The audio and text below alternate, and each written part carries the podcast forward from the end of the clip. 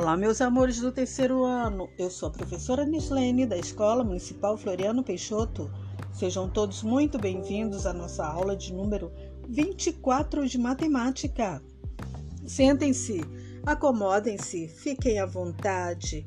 Pegue o seu caderno, lápis, borracha e um livro de matemática, que chegou a hora de aprender e nos divertir muito juntinhos, corrigindo a tarefinha de casa tarefinha de casa foi para vocês pegarem caixinhas, embalagens, né, caixinhas de diferentes formas e tamanhos, colocá-las em uma folha de papel e riscar o seu contorno e verificar se são congruentes ou não.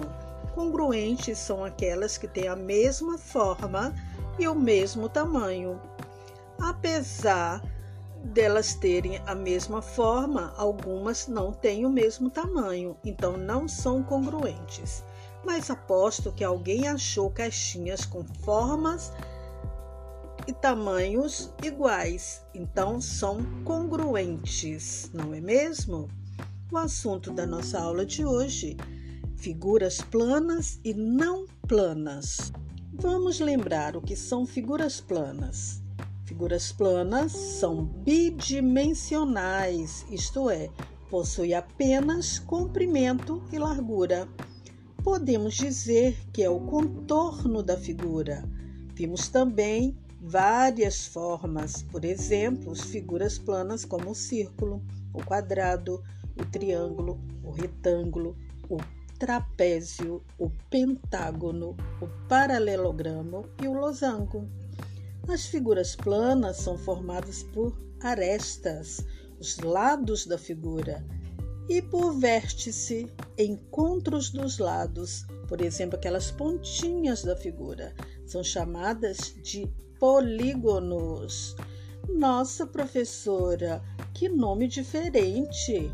Polígono.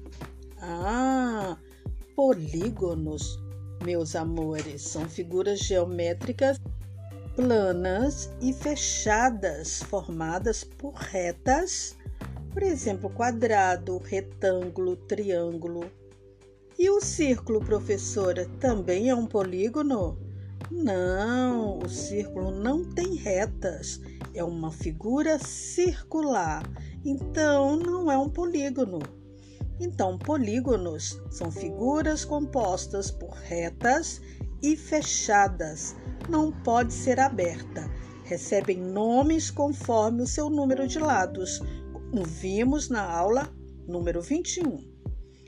As figuras não planas, também chamadas de espaciais, são figuras tridimensionais. O que quer dizer isso, professora? Quer dizer que essas figuras têm três dimensões: comprimento, altura e largura. As planas são bidimensionais e as não planas são tridimensionais. Figuras não planas são também chamadas de sólidos geométricos. Por exemplo, o cubo, que é o dado. O dado ele é chamado de cubo porque ele tem três dimensões, é uma figura tridimensional. Ele tem comprimento, tem altura e tem largura. O cilindro, por exemplo, uma lata de óleo, uma lata de tinta, é um cilindro. O cone, o cone, uma casquinha de sorvete, um chapéu de aniversário é parecido com um cone. Uma esfera, uma esfera é uma bola, parecido com a bola. O paralelepípedo, parecido com o colchão da mamãe. Observe um dado que você deve ter aí na sua casa. Ele possui comprimento, altura e largura e é composto por seis quadrados.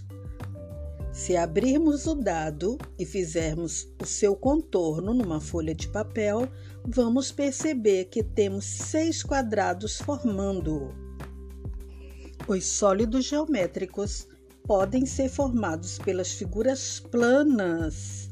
O cilindro por um retângulo e dois círculos, a pirâmide de base quadrada por um quadrado e quatro triângulos, e assim, e outros outras figuras que vamos ver ao longo dessas aulas. Então, vamos fazer a planificação destas caixinhas que vocês juntaram? Como tarefinha de casa, vocês vão abrir as caixinhas e desenhar o seu contorno, a sua planificação no caderno e escrever qual a forma geométrica plana que se parece cada uma destas partes. Se não entenderam, coloque um X colorido no assunto para perguntar à professora quando retornarmos às aulas. Até a próxima aula. Beijo, beijo, beijo.